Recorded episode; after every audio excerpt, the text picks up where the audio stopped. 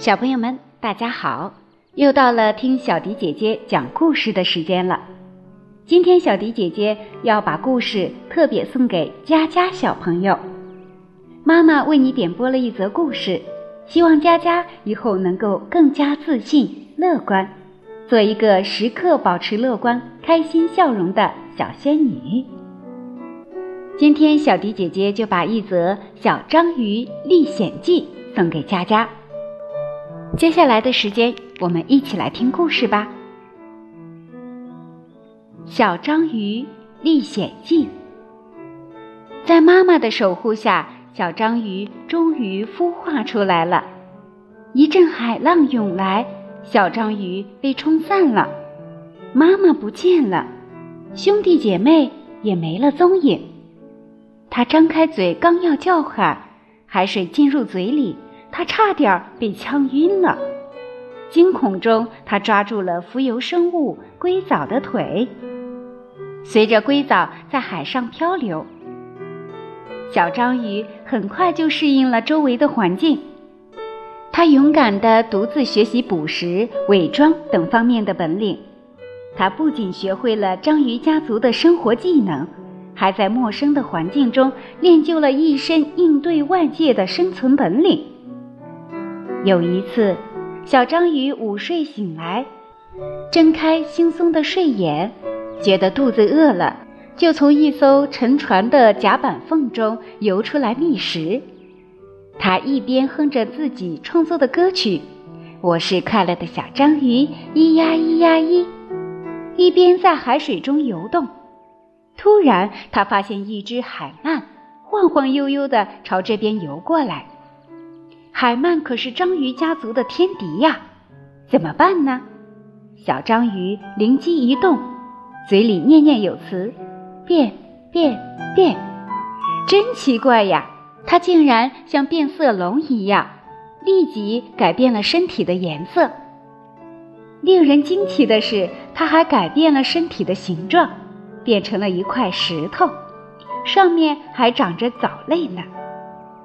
海鳗游了过来，咦，明明这儿有一只章鱼呀，去哪儿了呢？海鳗一边自言自语，一边揉了揉自己的眼睛。可是自己眼前分明是一块石头呢，哪有章鱼的影子啊？海曼生气地朝那块石头吐了一口唾沫，狠狠地说：“让你害我空欢喜一场！”小章鱼见海鳗走了，马上去掉伪装，继续在海中觅食。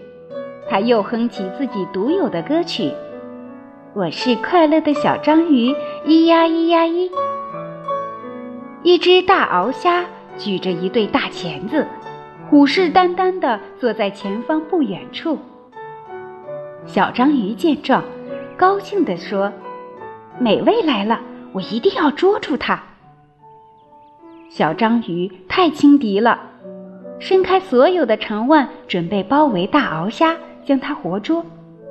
可是大鳌虾也不是那么好对付的，它灵活地转到一边，躲开了小章鱼的攻击。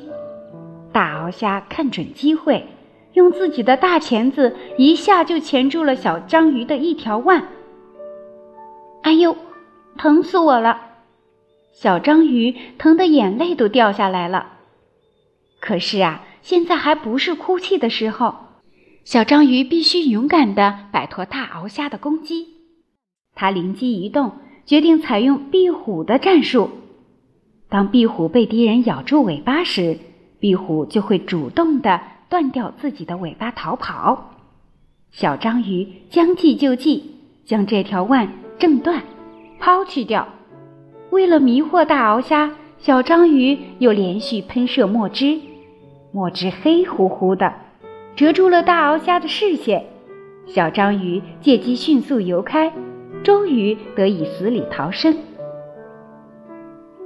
小章鱼失去了一条腕，它一边游一边紧急收缩伤口处的血管止血。它有自己的办法。过不了多久，它又会长出一条崭新的腕。被大鳌虾攻击后，小章鱼吸取了教训，干脆来个守株待兔吧。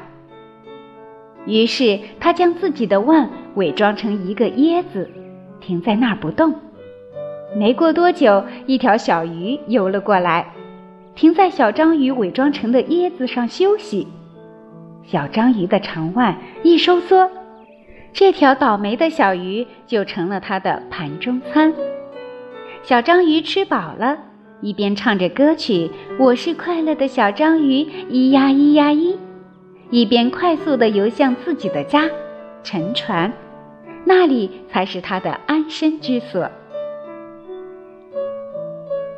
佳佳小朋友，这就是《小章鱼历险记》的故事，你还喜欢吗？如果喜欢的话，可以叫上你的小伙伴和你一起来听故事。希望佳佳宝贝儿也能像故事中的小章鱼一样机灵、聪明、勇敢。好了，今天的故事就到这里啦，我们下期节目再见吧。